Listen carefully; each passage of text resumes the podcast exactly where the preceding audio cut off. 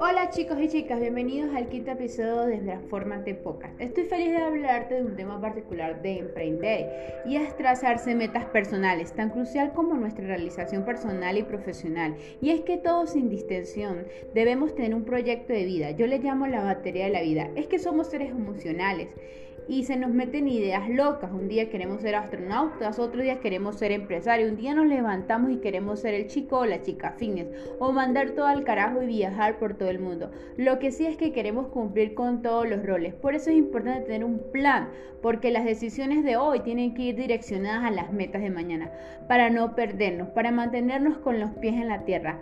Donde estoy, ¿Qué estoy haciendo hoy? ¿Qué tengo? Y entonces hacer un plan de lo que seré, lo que haré y lo tendré. Repito, de lo que seré, lo que haré y lo tendré. Esa es la batería de la vida. Va a hacer cumplir tu propósito. Es el proyecto de vida. Es tu razón para asistir. Les comparto algo que leí en el libro del secreto eh, de Gilbert Edward, donde él habla que hicieron una entrevista a la Fundación Humana, uno, que, uno de cada 10 eh, personas interrogadas se ha tomado el tiempo de escribir lo que quiere obtener en la vida. Es decir, que cada una de, cada 50 personas, ¿sabes por qué? Porque no saben para qué están viviendo. Y yo te pregunto a ti, ¿estás en el 1% o estás en los 49 que restan?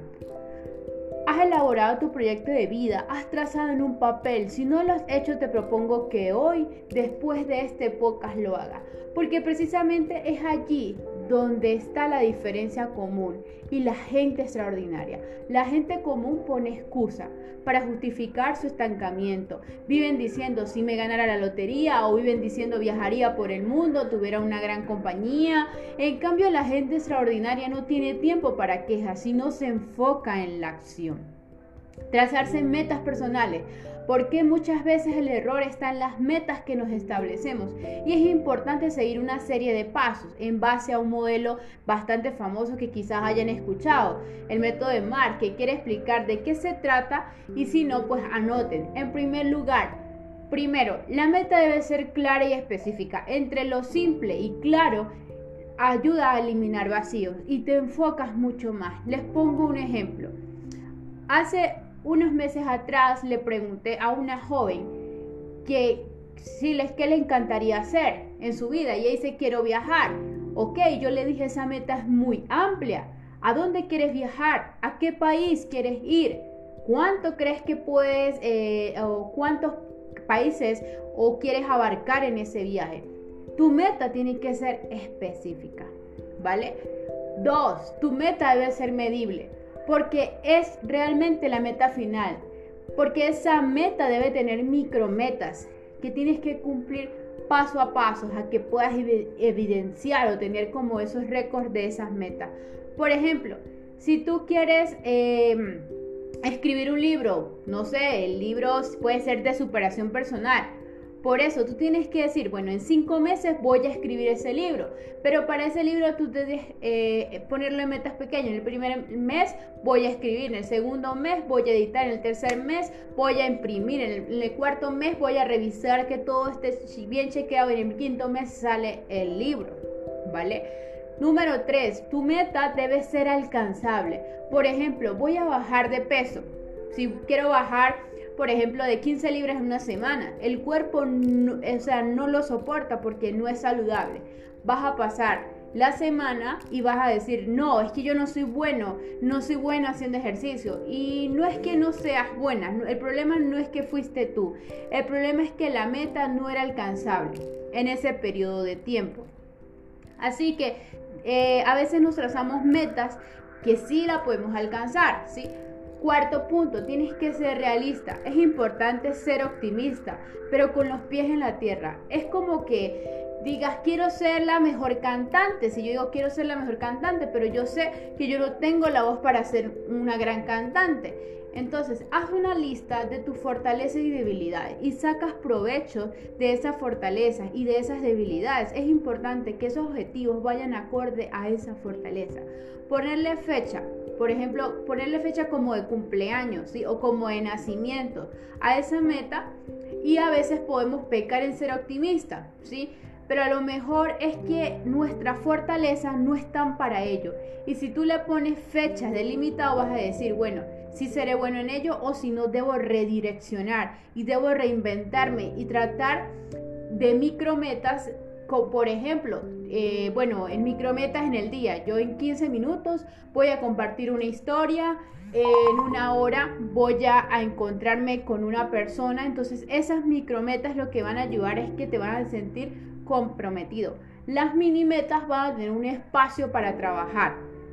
Por ejemplo, yo voy a decir, bueno, una mini meta es tener un espacio increíble donde yo voy a trabajar, donde debo comprar un, un, mueble, donde tendré todas mis herramientas y mis emprendimientos. Y una meta de corto plazo es decir, un mes o un año. Esas metas son bien importantes porque las metas de corto plazo van a definir tus micrometas y mini metas. De aquí en un año voy a tener, por ejemplo, una red social de mi emprendimiento increíble, pero esa sería de qué? De mediano mediano plazo, un año a cinco años, y la de largo plazo vendría siendo de 5 a 10 años, porque son importantes también, ellas van a dar la dirección de hoy, que van a ir direccionadas a la meta de mañana, pero que tú tienes que enfocarte en la micro, en la mini y en el corto plazo, porque la vida puede cambiarnos de cualquier momento y tenemos que enfocarnos en lo que tenemos hoy. Una encuesta hecha por Cotes dice que el 20% de las mujeres eh, solamente se dedican a emprender, el 5% sobrevive en el emprendimiento y el 75% tienen miedo al fracaso. Es que trazarse metas personales requiere de esfuerzos y sacrificios, madrugar, hacer de tu auto un closet, porque no te da chance de cambiarte, irte a la casa, comer poco, es hacer contactos, construir relaciones, pedir favores.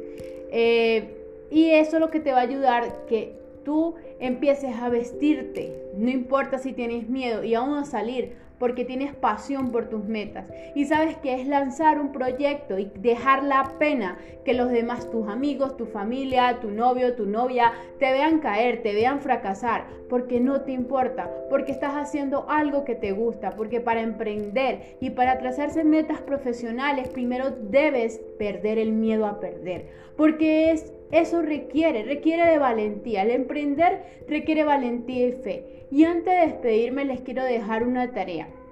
En mi Instagram de Coach World, en el link de mi biografía, les dejé de cómo hacer un mapa de sueños.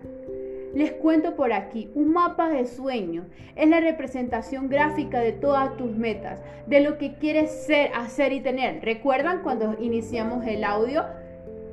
Vas a tener imágenes impresas, ya sea en una revista, la puedes, la puedes eh, tomar de, de, varios periódicos, o sea, que tú veas hacia dónde va. Ese es tu mapa, donde tú digas, bueno, yo voy a eso. Te ayuda a enfocarte en un lugar visible para que te recuerde que esa es tu mejor versión.